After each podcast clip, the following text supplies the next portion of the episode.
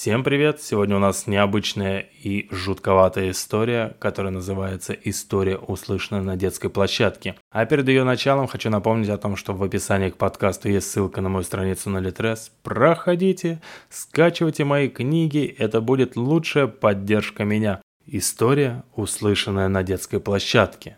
Начинаем.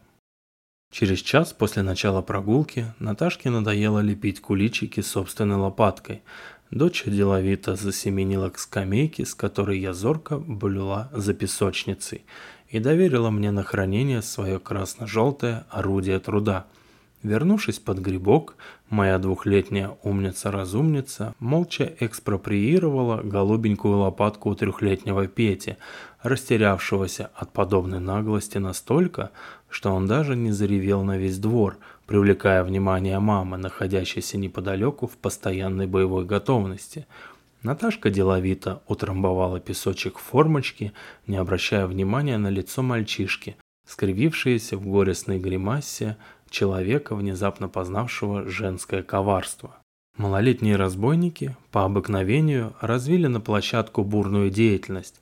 Турники были увешаны пинающимися детьми, с горки доносились радостные визги, а под деревьями девчонки расстелили на траве одеяло, подстерегая жертв для игры в дочки матери. Детишки нежного возраста оккупировали песочницу, периодически устраивая под грибком дождик из песка и драки на лопатках, наслаждаясь истерическими воплями родительниц. Она появилась из ниоткуда, опустилась черной тенью на скамью рядом со мной и уставилась невидящим взглядом прямо перед собой. Изможденное лицо землистого цвета ничего не выражало, поражая отрешенностью и бесстрастием. Пете, наконец, пришла в голову светлая мысль о мести, и он торжественно опустил ногу на ближайший куличик. Наташка не осталась в долгу и с яростным кличем Каманчи перешла в наступление, вооружившись лопаткой и ведерком. Мы с Петиной мамой немедленно подавили конфликт в зародыше путем педагогического внушения по попе и разошлись по своим скамейкам. Женщина вздрогнула и оттянула тугой ворот черной водолазки, когда я плюхнулась на место, вытряхивая песок из босоножек.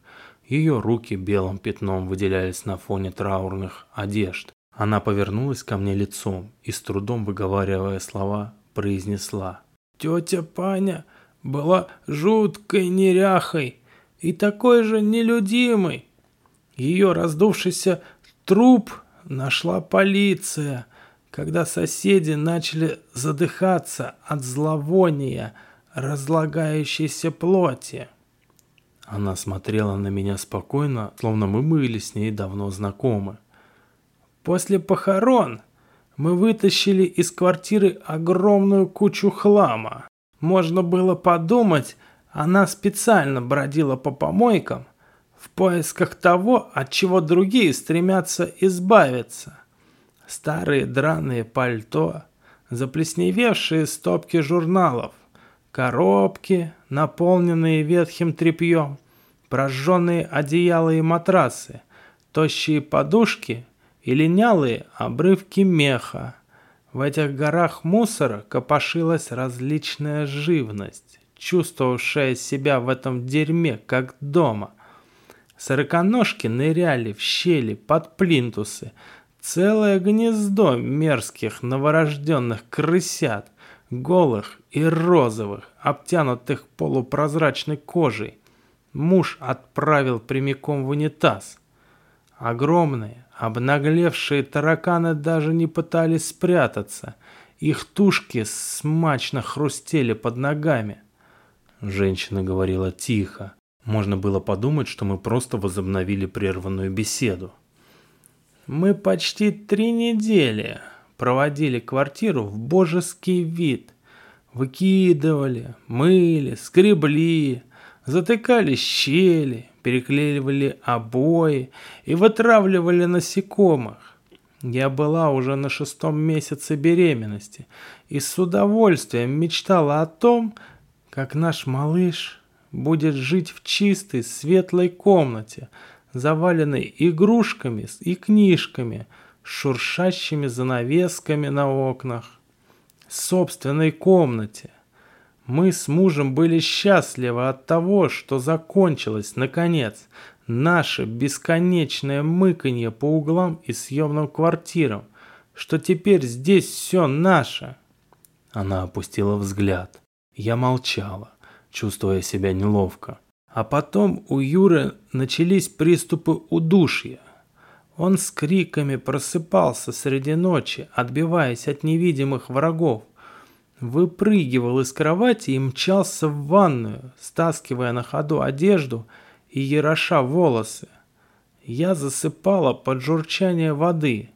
Он возвращался в постель, а через некоторое время все повторялось снова.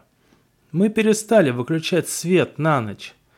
Муж осунулся. У него начали дрожать руки, а наша жизнь превратилась в череду кошмаров. Он пачками пил снотворное, просыпаясь утром, едва дыша. Он никогда не рассказывал мне, что же ему снится, отмахиваясь от моих вопросов и осторожных советов пойти к врачу. А я с ужасом наблюдала за тем, как самый близкий мне человек превращается в угрюмое существо, постоянно прислушивающееся к самому себе, бормочащее себе под нос. Юра перестал бриться и следить за собой. Он мог остановиться прямо посреди дороги и начать всматриваться в собственные ладони, будто видит их впервые, и теперь пытается разглядеть что-то под собственной кожей. Однажды я проснулась от того, что он прижался ко мне, гладя мой живот, возвышающийся под одеялом, и лихорадочно шептал «Не позволяй им смотреть на тебя». Женщина снова подняла взгляд. Ее ввалившиеся глаза были полны такой муки и тоски, что у меня жало сердце. Я так испугалась. А потом была та ночь. Она хрустнула суставами. Сначала я подумала, что у Юры очередной кошмар. Он выгибался дугой, до крови царапая шею и грудь скрюченными пальцами. В тусклом свете ночника я видела, что его лицо побагровело. Глаза с полопавшимися сосудами вылезли из орбит, а в уголке рта появилась струйка слюны. Я метнулась к нему, путаясь в простынях, трясла за плечи, пытаясь разбудить, а он лишь хрипел, закатывая глаза так, что в узкие щелочки между веками были видны лишь одни белки. Я бросилась к телефону, едва попадая пальцами по кнопкам. Не помню, какой бред я несла в трубку, чувствуя, как по ногам что-то течет. Я стояла, опираясь о стену, придерживая живот и ревела в голос, глядя на корчащегося мужа.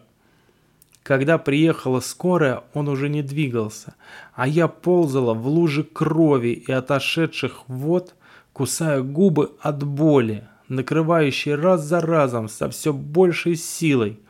Медики суетились вокруг, пока санитары укладывали тело мужа в черный полиэтиленовый мешок и что-то сломалось у меня внутри, когда один из санитаров отшатнулся. Тихо чертыхнувшись, из полуоткрытого рта мужа начали выползать тараканы. Они лезли и лезли через ноздри и уши, нескончаемым потоком, шелестя хитиновыми панцирями, и в полной тишине шурша сыпались на пол, разбегаясь по углам. Я закричала. Она замолчала, а я чувствовала, как тошнота подкатывает горлу. Руки мои похолодели, и я словно вмерзла в скамейку, не смея прервать рассказ. Мы с малышкой вернулись из больницы через три недели. Она была моей маленькой, сморщенной, лысой девочкой со смешным хохолком на темечке, моей апельсинкой. Я целовала ее крошечные пальчики, касаясь нежных складочек. Я купала ее в ванночке, вытирала розовые пяточки, а она улыбалась мне широкой беззубой улыбкой. Ее плач больше напоминал мяуканье котенка, просящего ласки, чем нормальный детский крик. На ночь я укладывала ее рядом с собой, прислушиваясь к ровному дыханию, глотая слезы нежности, разрывающие мне сердце, теплый живой комочек, помогающий мне жить.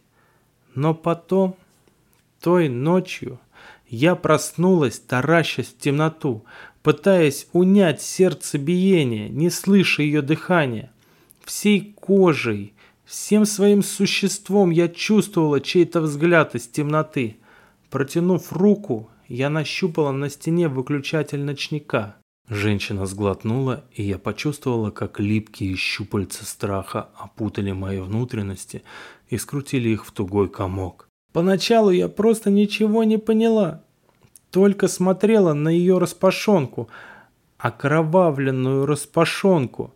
Носочек валялся рядом. У моей малышки не было глазок.